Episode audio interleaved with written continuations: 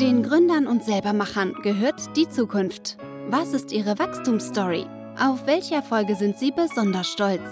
Das alles und noch viel mehr ergründen wir jetzt gemeinsam. Los geht's mit Gründergrips, der Podcast. Heute zu Gast Philipp Wolte von PrintAd. Das Unternehmen kümmert sich um die Anzeigenvermarktung von Zeitungen und Zeitschriften. Aber auf eine ganz moderne Art und Weise durch eine Plattform, ähnlich wie man es vielleicht auch kennt von der Anzeigenbuchung bei Google oder Facebook.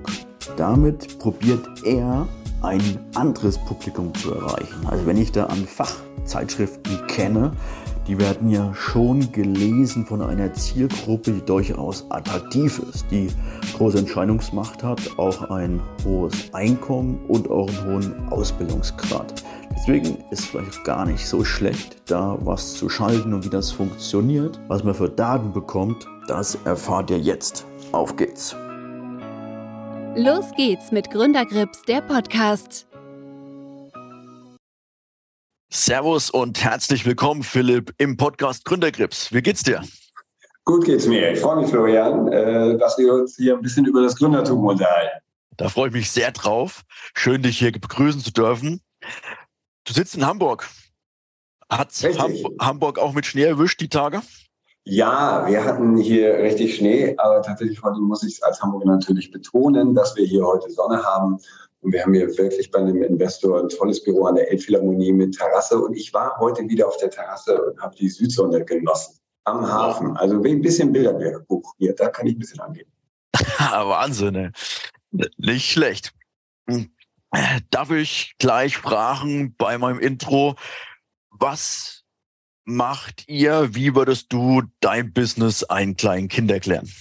Also es gibt, was wir machen, ist dass man in Zeitschriften und Zeitungen, es gibt auch Kinderzeitschriften, da gibt es Anzeigen, da werden Kunden drin, dass man ihre Produkte kauft, ihre Dienstleistungen nutzt und wir sorgen dafür, dass die Zeitschriften sehr einfach und erfolgreich an Kunden kommen. Und zwar tun sie das, indem sie das digital machen. Denn, das weiß vielleicht ein Kind nicht mehr so genau, aber Google, Facebook, Google Ads, die machen, äh, äh die haben, setzen Prozessstandards, die man heute Werbung bucht, über Login, über Targeting nach Zielgruppen, über Preisgebote. Da wird mit niemand mehr telefoniert, sondern das läuft alles am Computer und auch datenbasiert, dass da optimal die Werbung ausgespielt wird. Und ähm, Zeitungen und Zeitschriftsanzeigen werden noch wie früher verkauft, nämlich am Telefon. Das wollen wir. Mhm. Wir wollen das genauso einfach machen wie Facebook. Mhm, ist super spannend.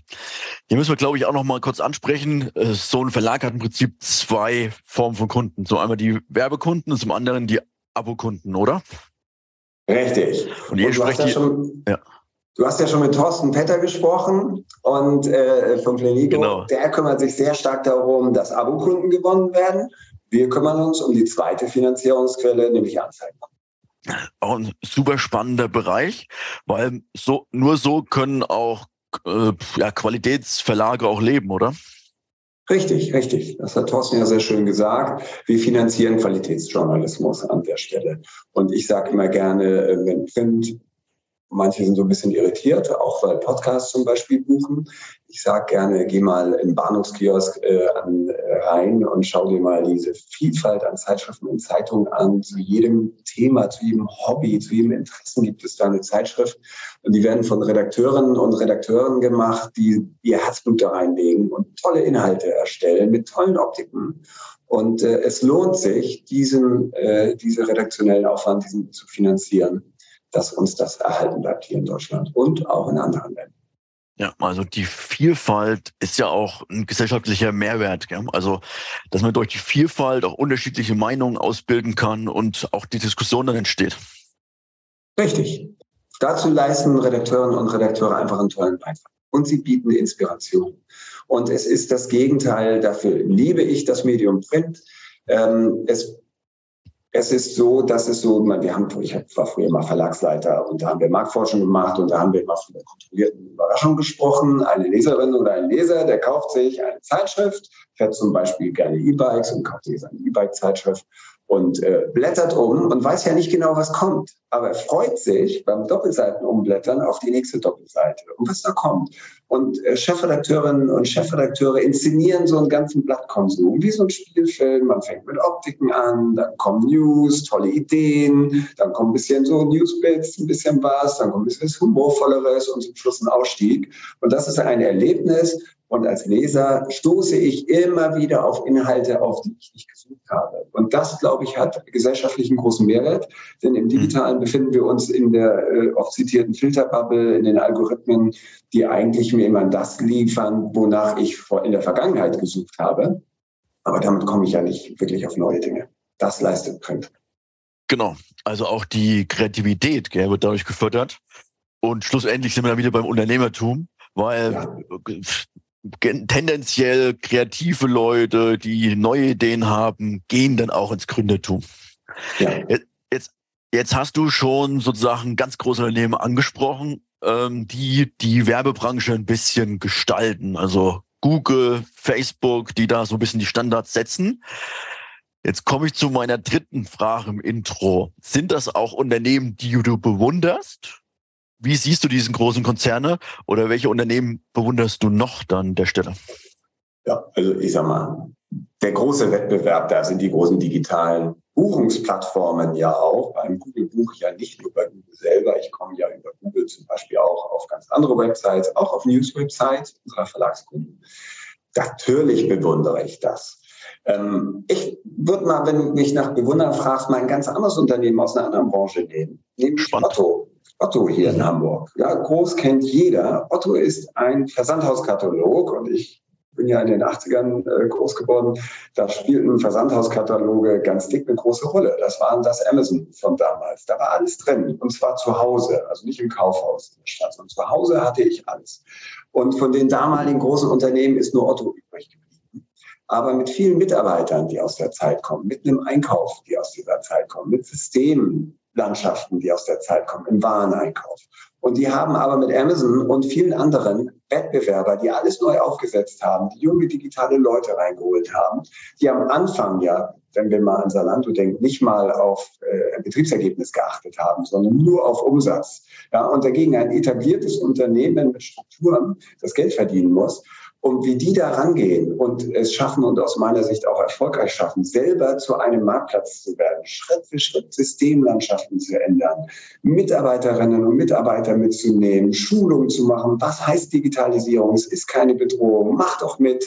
Äh, da ist, wird immer gern ein bisschen belächelt, dass sie mal gesagt haben, jetzt kann hier jeder jeden duzen. Das ist nur die Oberfläche. Also die leben das, weil sie wollen, dass, dass die Distanz zu dieser neuen digitalen Welt äh, ähm, reduziert wird von etablierten Mitarbeiterinnen und Mitarbeitern. Und das finde ich faszinierend, wie sie das machen. Ja, absolute starke Leistung.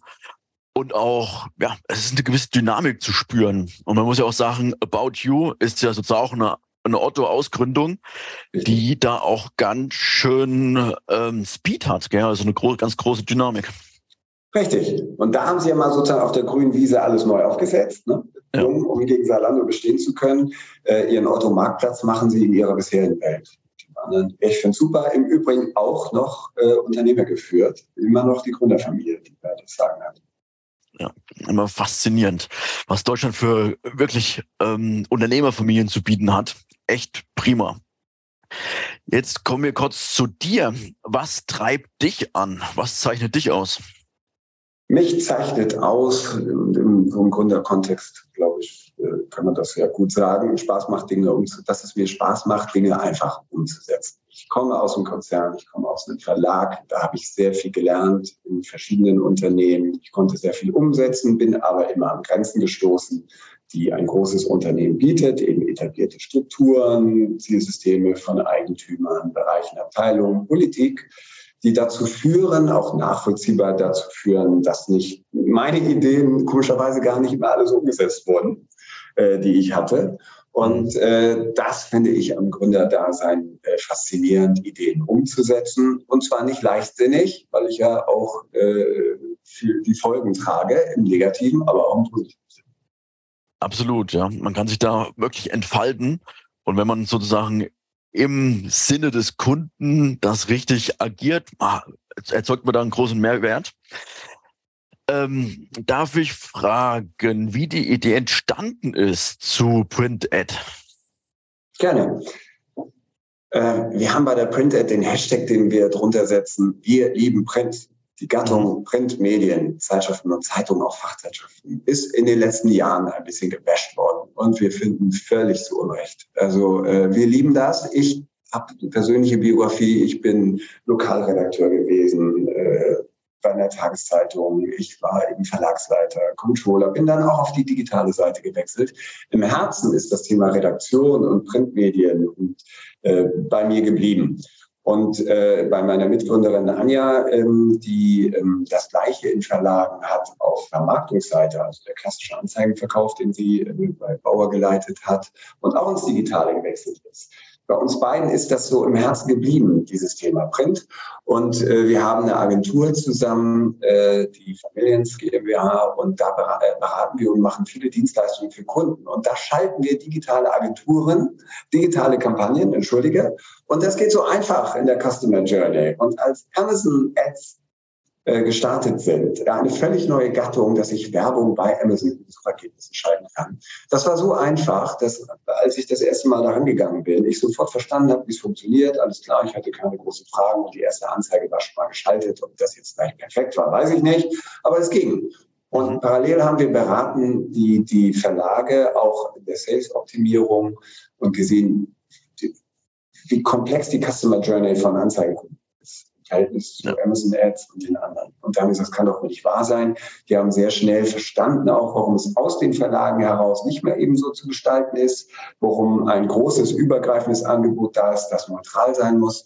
Und da haben wir die Print Ad gegründet. Und das Coole ist, Martin, unser dritter Mitgründer, der hat immer digitale Produkte gemacht. Äh, mhm. Und den haben wir aber dafür begeistern können für das Offline-Produkt Print. Das ist ja nichts anderes als E-Commerce. Also hinten wird was offline verkauft, das ein geiles Produkt ist.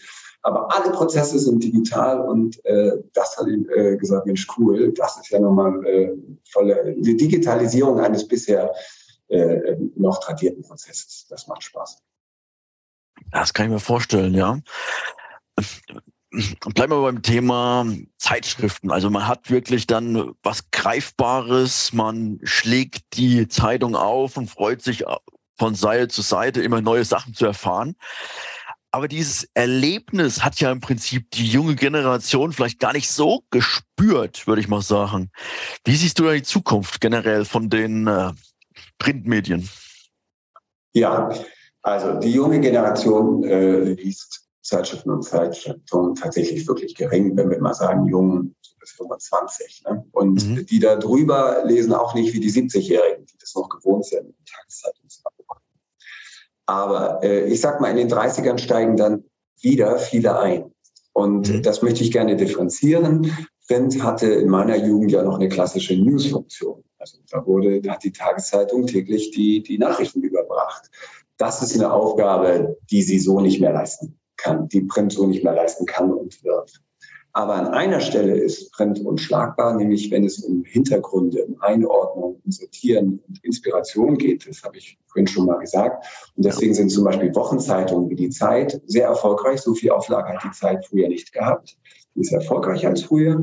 Und das Thema Special Interest äh, bleibt. Und da kommt eine Komponente dazu, warum älter werdende Leute wieder einsteigen in Print ähm, ich weiß nicht, äh, ob du Kinder hast oder was. Ich so mit meiner Familie und im Job, der Gründer, die ganze Action, der ganze Wahnsinn. Und eben auch dieses Bombardieren mit digitalen Informationen macht mich wahnsinnig, ich nutze das alles und so alles richtig, ich liebe meine Kinder, aber Print ist ein Attention-Medium. Also Print ist ein kleiner Urlaub tatsächlich, wenn wir mal so in die Tiefenpsychologie gehen. Bleibe ich bei dem E-Bike-Magazin, das, wenn das mein Hobby ist, Fahrradfahren und ich interessiere mich dafür, was es Neues gibt und Strecken und Routen und, und Technologien, dann nehme ich mir am Sonntagnachmittag oder mal am Feierabend meine Zeitschrift, gehe aufs Sofa, lehne mich zurück und tauche voll ein in diese Welt. Und das ist das Tolle. Wer Print liest, der macht nicht nebenher noch fünf andere Sachen. Und das kennen wir alle von anderen Medien. Deswegen äh, haben wir die Erfahrung gemacht, und das zeigen auch Zahlen, dass nicht die ganz jungen Leute, aber immer wieder Leute auch in Printmedien einsteigen. Und deswegen investieren wir in diesen Markt und sagen ganz klar, der hat eine große Zukunft. Und es gibt auch Wachstumsmärkte, nämlich da, wo Einwohner wachsen. Jetzt sind wir hier in Deutschland. Was wir denken, ist durchaus international. Indien beispielsweise ist meines Wissens ein Wachstumsmarkt noch. Kann ich mir vorstellen. Wenn sozusagen die Mittelschicht wohlhabender wird, wächst das auch mit? Richtig. Ähm, wie sieht das aktuell bei euch aus? Welche Märkte bespielt ihr und welche Märkte wollt ihr erst noch in Zukunft angehen? Ja, wir haben mal ähm, um politisch, wir sind da in einen Markt gekommen, bei der, der äh, von Unsicherheit geprägt ist, die Anzeigenvermarktung, weil sie unter Druck steht. Und ähm, da ist es, die handelnden Personen riskieren ungern, dann jetzt plötzlich etwas zu ändern, damit, damit kein Fehler passiert und nichts zusammenbricht, sozusagen. Wir kommen ja aus der Branche, das hat uns viel Vertrauen gebracht und wir haben bei Tageszeitungen angefangen, äh, lokale Tageszeitungen zu adressieren, lokale, kleinere Restaurants, Unternehmen, die Anzeigen schalten und sind dadurch sehr stark in die Tageszeitung gekommen. Da kann man sogenanntes Regio-Targeting machen, sehr gut. Also nicht Werbung nur in einem Ort äh, ausspielen äh, will, dann kann ich das sehr, sehr gut mit Tageszeitung machen, auch heute noch. Und ähm, damit haben wir angefangen und wir haben dann sehr schnell die Zeitschriften Zeitschriften ist so ein klassischer Anzeigenmarkt für größere Kunden auch. Und da sind auch Agenturen und Mediaagenturen aktiv, die größere Budgets schalten und ähm, wo man, bei denen man sehr gutes Zielgruppentargeting machen kann, nämlich zum Beispiel Frauen 40 plus im Alter oder Frauen 30 plus möchte Frauen adressieren. Das kann ich digital gut über Cookies machen. Aber da kommt der Datenschutz ins Spiel. Diese Cookies stehen unter Druck. Also das digitale Tracking, bin ich Mann oder Frau.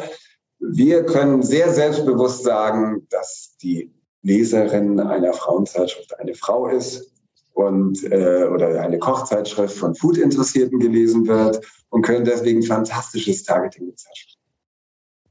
Ja, macht Sinn. Also, dass man da sehr zielgruppenspezifisch was schalten kann.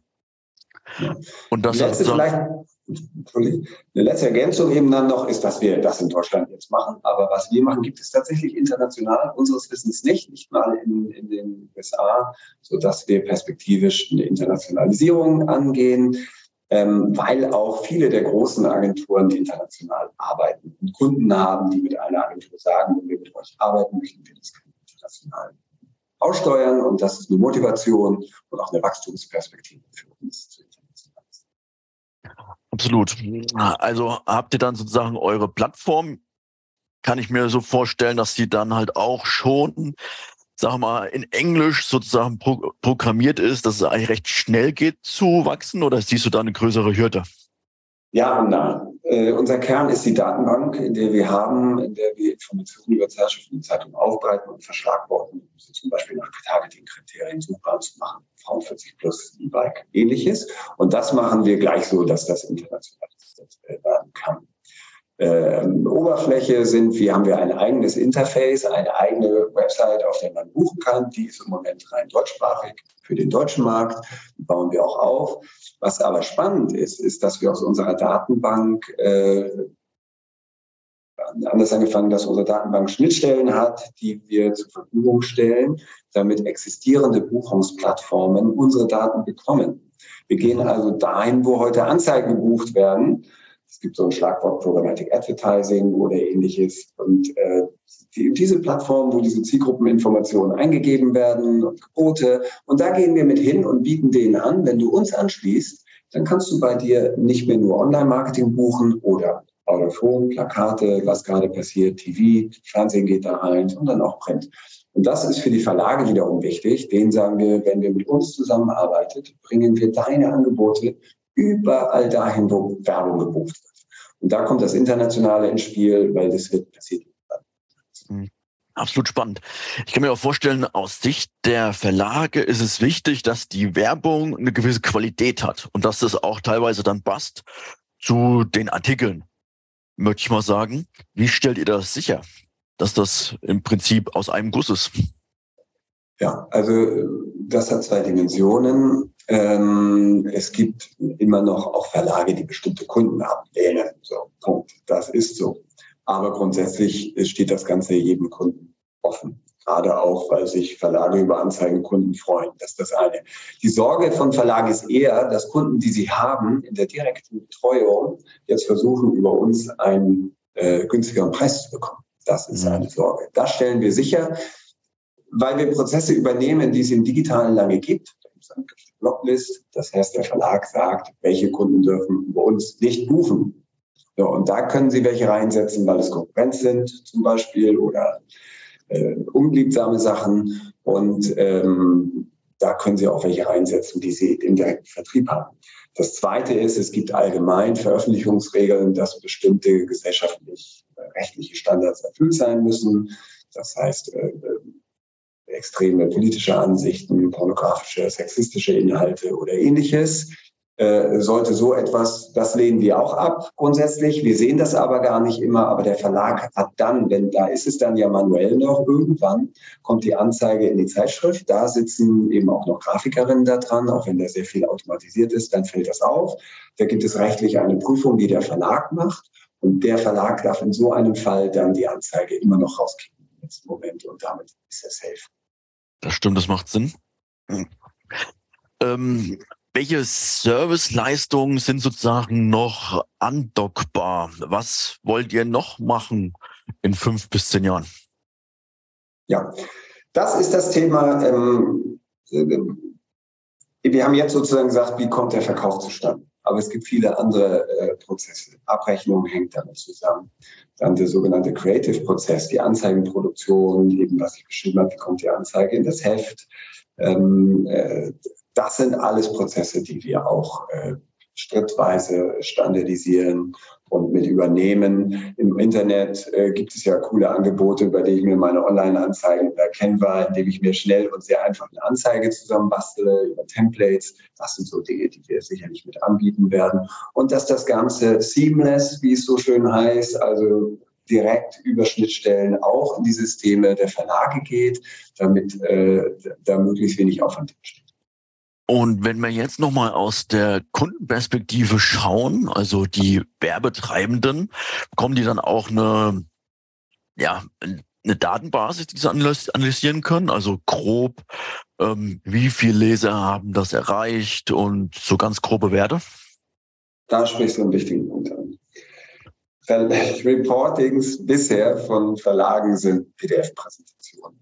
Ja. Gearbeitet wird in der Werbung heute aber datenbasiert in der Des Conversions, KPIs und ähnliches und Verlage stellen diese Daten gar nicht standardisiert zur Verfügung. Wir machen das, äh, weil wir die Daten in unserer Datenbank haben. Ich habe ja von Schnittstellen gesprochen. Über diese Schnittstellen geben wir das an unsere Partner weiter oder eben an die Kunden weiter.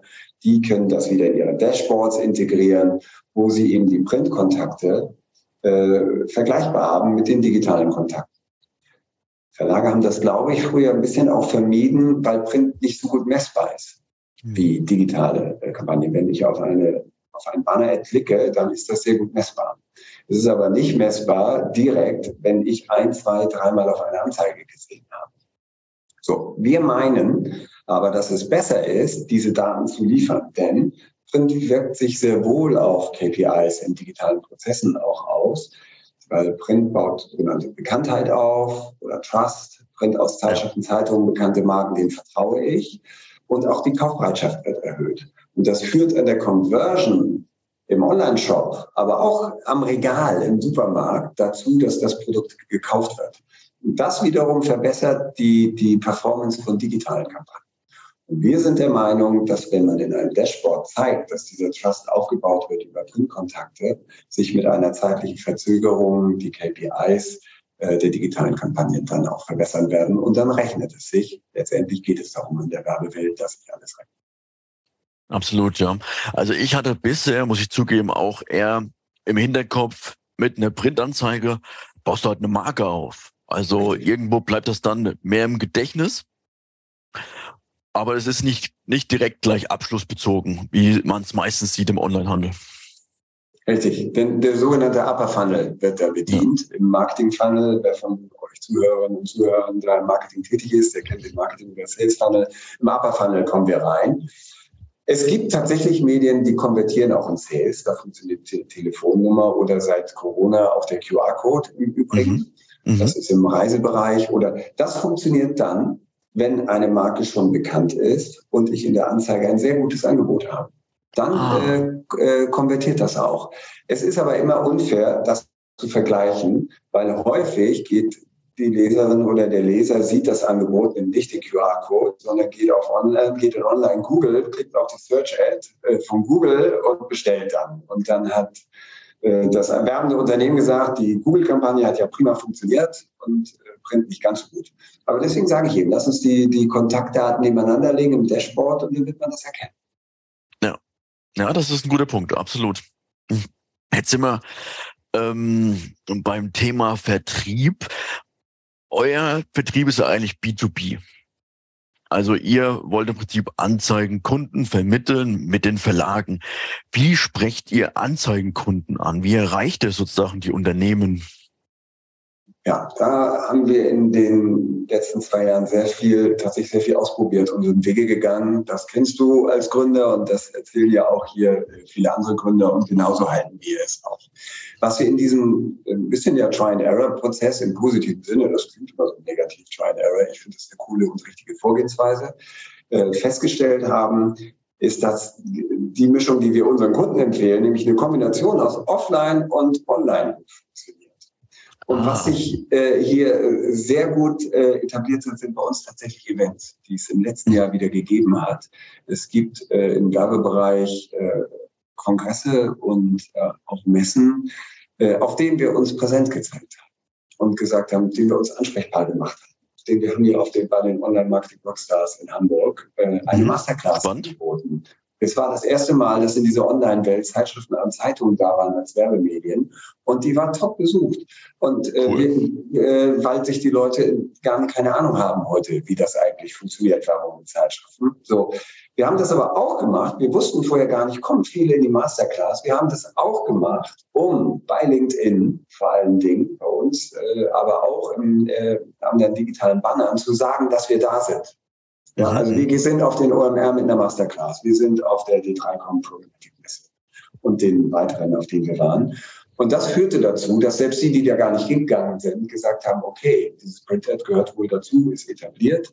Und wir haben das verbunden mit Call to Action wie White Paper, Gesprächsangeboten und so weiter. Cool. Und schrittweise, je mehr wir da draußen sind, umso mehr konvertieren dann diese digitalen Anzeigen. Wir schaffen sozusagen Suchvolumen. Cool cool. Äh, sch schlussendlich Vertrauen und darüber halt dann auch ähm, ja, ganz spannende Interessenten. Ja, äh, das ist, glaube ich, auch ein, ein, super Weg. Und ich finde es auch gut, dass die Events wieder zurück sind. Bei uns ähm, sozusagen in meiner Branche ist es ja ähnlich, dass da eine Zeit lang gar nichts ging und online war auch nicht ganz so toll, weil die Zielgruppe auch eher ja plus 40 ist. Ähm, und ja, aber mittlerweile bewegt sich da wieder was und das ist cool. Das macht echt was aus und da hat man auch gleich eine ganz andere Kultur. Und beim, ja. Und es ist eben für das, was ich natürlich eben nicht genannt habe. Netzwerk, Netzwerk, Netzwerk. Das ist jetzt der Vorteil, dass ich äh, nicht nach dem Studium gegründet habe. Das hat ein paar Nachteile. Das hat, was meine, sozusagen meine Lebenssituation betrifft, mit Familie und allem. Da kann ich nicht für die ganzen Nächte und Wochenenden durcharbeiten. Aber ich habe ein Netzwerk und äh, äh, wir alle drei Gründer haben viel Vertrauen in vorherigen Jobs äh, bei Marktpartnern aufgebaut. Und das hilft uns extrem. Und das ist natürlich, wenn ich die treffe vor Ort, dann ist das was ganz anderes, als wenn ich sie wieder anmaile oder wenn sie LinkedIn-Post von mir sehen. Und dieses ganze Networking im positiven Sinne, sich wieder in Erinnerung bringen, ins Gespräch kommen einfach mal, das funktioniert auf den Events hervorragend. Ja, absolut. Äh, wie nutzt du LinkedIn? Ähm, ist das für dich auch ein wertvolles Tool? Ja, sehr, tatsächlich. Auf zwei Ebenen. Das eine ist im Prospecting letztendlich. Also wir zeigen, dass bei uns ständig was passiert.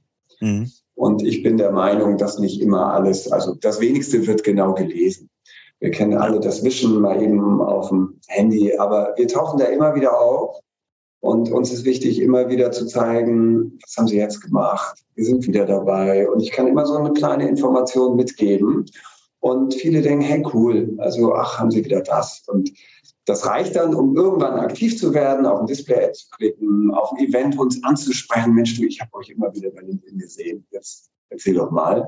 Dafür ist es wichtig. Das Zweite ist, äh, dass wir, ähm, wenn wir ganz gezielt Direct Sales, das ist die nächste Vertriebskomponente, die ich jetzt nochmal anspreche, äh, dass wir natürlich über LinkedIn auch äh, Ansprechpartner finden.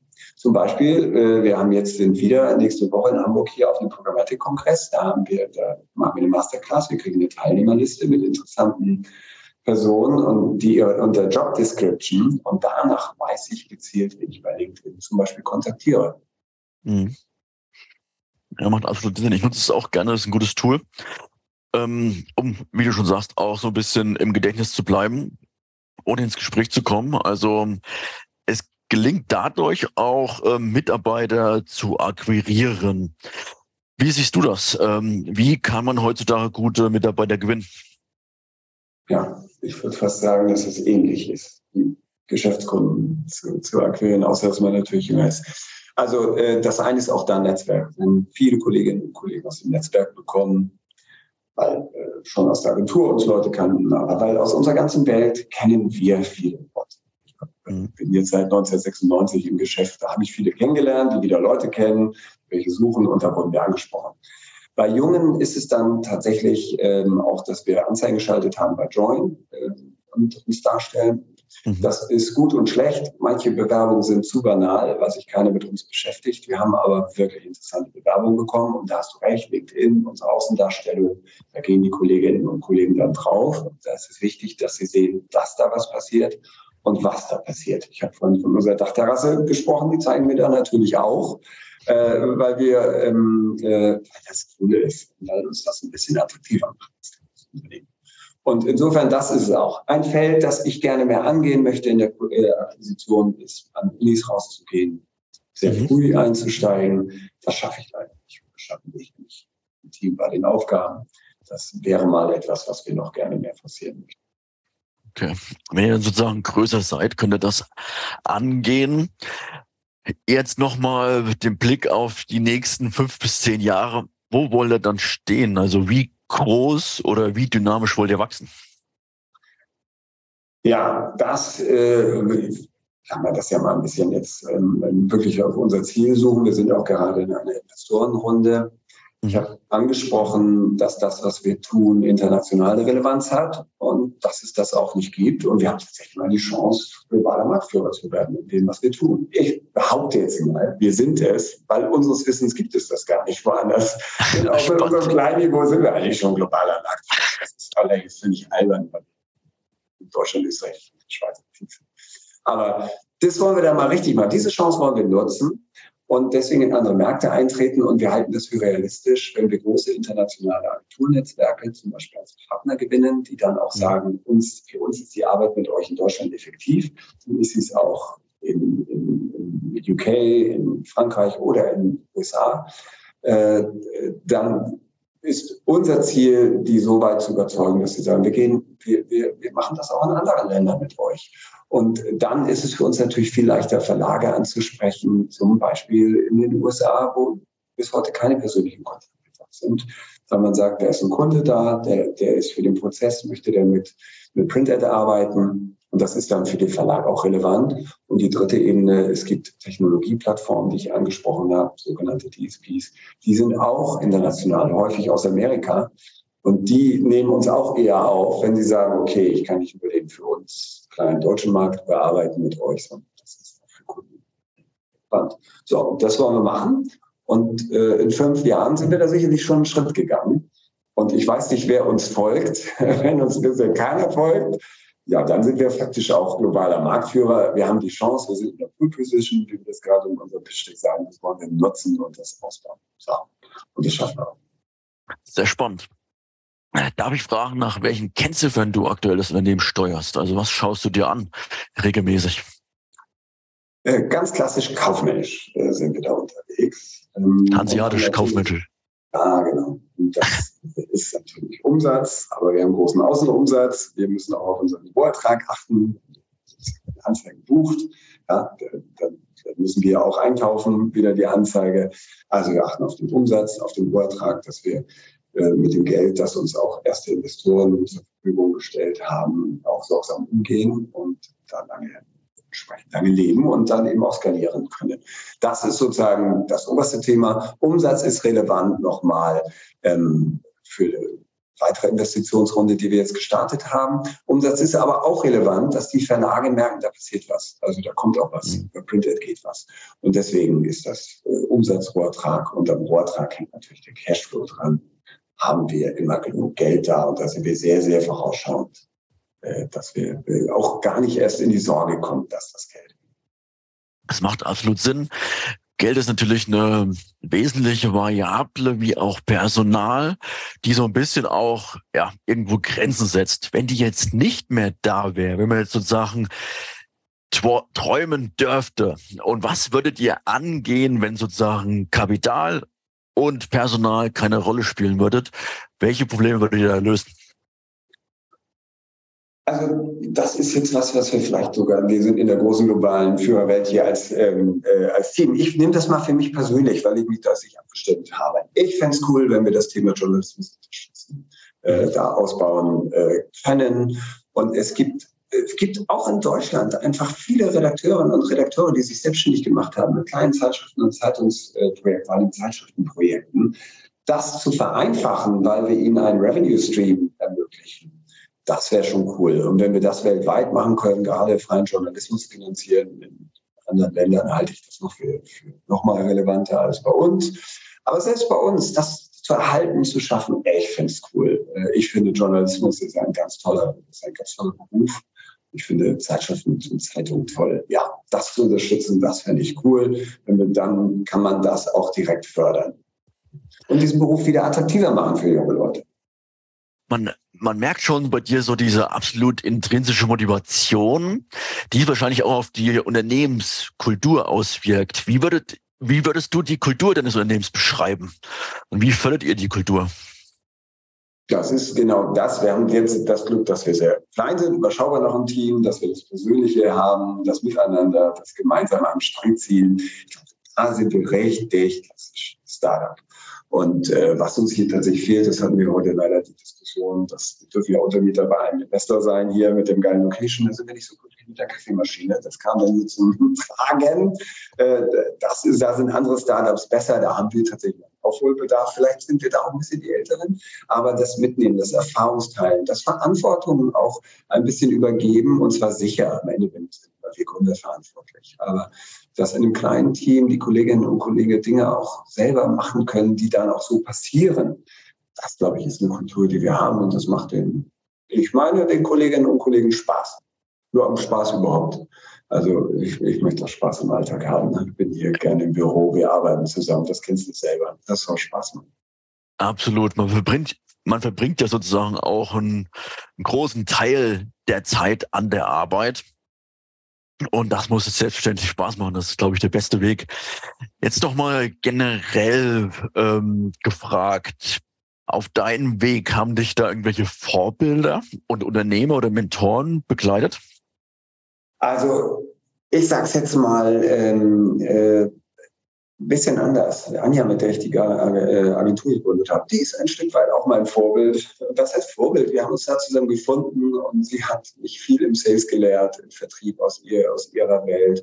Ich finde es einfach cool. Hallo Anja, du wirst das sicher hören, dass du mir so viele Jahre diesen Weg gegangen bist und ich als Gründer nie alleine gewesen bin, weder bei Formils noch jetzt hier bei der Printed. Und das gilt dann eben auch genau für Martin, der, der, der dann sagt, hey, ich war immer digitaler, ich hab, der war Geschäftsführer äh, von Xmata, von der Website von Xmata und der gesagt hat, ey cool, ich kaufe jetzt aber nicht mehr Xmata die Zeitschrift, äh, dieses Portal, ich gehe jetzt auf das Printprodukt und mache da digitale Prozesse. Ich finde das cool, da Lust zu haben und jemand wie Martin dafür zu begeistert haben zu können und das finde ich, das klingt jetzt albern, vorbildlich. Auch wenn das mal sehr dicht ist und nicht der große Mentor. Ich habe aber sehr viele Mentoren gehabt auf meinem Weg schätze sie alle sehr. Da möchte ich gar keine herausgreifen. Okay, das ist auch eine gute Aussage. Welche Tipps würdest du frischen Gründern mit auf den Weg geben? Was sollen die, äh, was sollen die nicht machen beziehungsweise umgehen? Ja, äh, geplantes Loslegen, also loslegen, einfach machen. Ich glaube einfach im, im ersten Schritt mal der Idee folgen. Ja, also dem Herz folgen, der Vision, dem einmal folgen und loslegen. Und das natürlich nicht wirr, sondern geplant, äh, mit der Vorgehensweise. Und dann kommt das nächste, die Offenheit dafür, diese Idee aus dem Bauch heraus anzupassen an die Marktgegebenheiten. Denn das ist der nächste große Schritt. Erfolgreich sind wir Gründer ja nur, wenn wir ein Produkt haben, das den Kundinnen und Kunden weiterhilft. Ja. Und äh, unsere Kunden und Kundinnen haben ganz viele Projekte und bekommen auch ganz viele Angebote von Lösungen, die Sinn machen, aber sie schaffen gar nicht, sich mit allen zu beschäftigen. Also muss ich ein klares Produkt haben, das sehr schnell äh, der, der Zielgruppe weiterhilft, spürbar weiterhilft. Das heißt entweder Arbeitserleichterung oder Geld äh, bringt ja. Und dann komme ich im Stapel der Möglichkeiten bei der Zielgruppe auch nach vorne. Da machen Sie Tests und dann kommt der nächste Schritt. Mach es den, ersten Kunden so einfach wie möglich. Kein, kein Projektaufwand, dann braucht es ewig. Ganz einfach müssen Sie mit dir und deinem Produkt arbeiten können. Das ist vielleicht eine B2B-Sicht äh, da. Ja, und äh, dann fang an und, und mach es. Letzter Punkt, Vertrieb, Vertrieb, Vertrieb. Das ist, glaube ich, äh, für Gründerinnen und Gründer, die sehr stark aus dem Produkt kommen, wichtig. Vergiss den Vertrieb nicht. Vertrieb, Vertrieb, Vertrieb, Vertrieb. Das stimmt. Da äh, sprichst du, glaube ich, zwei wirklich wesentliche Sachen an. Zum einen halt Umsatz kommt von Umsetzen, also loslegen und dann halt Vertrieb nicht vernachlässigen. Also das Produkt kann zwar toll sein, aber wenn es nicht verkauft wird, ist es halt auch bescheiden. Ja, und es ist schade, es gibt ja viele Gründerinnen und Gründer, die irgendwann out of money laufen und äh, wirklich tolle Produkte und Geschäftsideen sich dadurch nicht durchsetzen. Das ja. Ja. Ähm, hast du einen Fehler, auf dem du stolz bist? Also aus irgendwas, was geschehen ist, aus dem du viel gelernt hast? Hast du da irgendeinen Punkt, der dir einfällt? Also ich habe wahnsinnig viele Fehler gemacht, glücklicherweise keinen grundsätzlichen. Ich fange mal so an, ich habe als Freiberufler angefangen in der Selbstständigkeit, mhm. äh, bevor ich mit Anja die Agentur gegründet habe. Und das ist etwas, was nicht wirklich skalierbar ist. Also das ist für viele das richtige Geschäftsmodell, aber es hing immer alles an mir. Und wenn ich Projekte hatte, habe ich keinen Vertrieb gemacht. Ja, ja und dann ja. war das Projekt zu Ende, dann musste ich Vertrieb machen und äh, dann war aber erstmal kein Projekt da und es war auch keine Zeit für Projekte da und in diesem Gap bin ich hin und her, bis ich dann die Agentur gegründet habe oder jetzt mit der Printer ein sehr stark skalierbares Modell habe. Und das hätte ich, glaube ich, eher gemacht. Mhm. Das ist ein guter Hinweis. Und gerade als Freelancer ist es sehr personenbezogen, wie du schon sagst, das kann man weniger skalieren. Genau, und immer wenn ich erfolgreich im Vertrieb war, war ich ja ewig lang beschäftigt oder groß umfassend beschäftigt, haben noch gutes Geld verdient. Ja, und dann war das vorbei so, und dann kommt sozusagen die Lücke und jetzt wieder gut. Ja, und vor allen Dingen, dann schaffe ich es nicht, Mitarbeiterinnen und Mitarbeiter anzuschaffen, stellen. Und hey, für uns meiste Gründer ist das doch eine Chance, dass Mitarbeiter und Mitarbeiter dafür, dass sie die Sicherheit bekommen eines festen Einkommens, am Ende immer auch äh, ein, ein bisschen Gewinn für uns Gründerinnen und Gründer erzeugen und für uns mitarbeiten. Und das schaffe ich nur, wenn ich Vertrieb mache, um die auch auszulassen. Absolut. Vielen Dank für den Einblick. Ähm, hast du noch ein Buch oder ein Podcast, welches du anderen Gründern empfehlen würdest? Also eigentlich, und das Wort eigentlich ist ja furchtbar, ich empfehle, äh, also das Buch The One Thing ähm, äh, finde ich geil. Ähm, ich habe es aber gar nicht gelesen, deswegen kann ich es eigentlich nicht empfehlen. Ich finde schon die Idee super. Also das sagt eigentlich schon, schon der Titel sagt doch alles. Mach, ja. konzentriere dich in einer Arbeitswoche auf ein, an einem Tag auf ein wichtiges Ding ja, und, und mach das und zerfasere dich nicht. Aber nochmal, ich habe das Buch nicht gelesen. Ich würde noch einen anderen Podcast empfehlen, äh, We Like Max von Christian Kallenberg. Das ist jemand, der, der sehr cool, äh, so wie du aus dem Gründernetzwerk Leute äh, ranholst, die, die erzählen, ist äh, Christian in der Publishing-Branche aktiv und da cool. viel Inspiration mit. Absolut. Vielen lieben Dank für die Tipps. Ich fand es eigentlich schon ein ziemlich rundes Gespräch. Möchtest du noch irgendein Thema ergänzen? Nein, vielen Dank. Das hat mir Spaß gemacht. Philipp, dann darf ich mich auch bedanken. Ich wünsche dir viel Erfolg und danke, dass du hier warst. Vielleicht können wir noch mal ein Anschlussgespräch machen. Erstmal Servus von meiner Seite aus. Ja, tschüss Florian. Hat mich gefreut. Vielen Dank, dass du mich eingeladen hast. Gerne. Gründern gehört die Zukunft. Wir möchten im Podcast Gründerkrips Ihnen ein paar Gründer vorstellen und auch gründergeführte Unternehmen besprechen.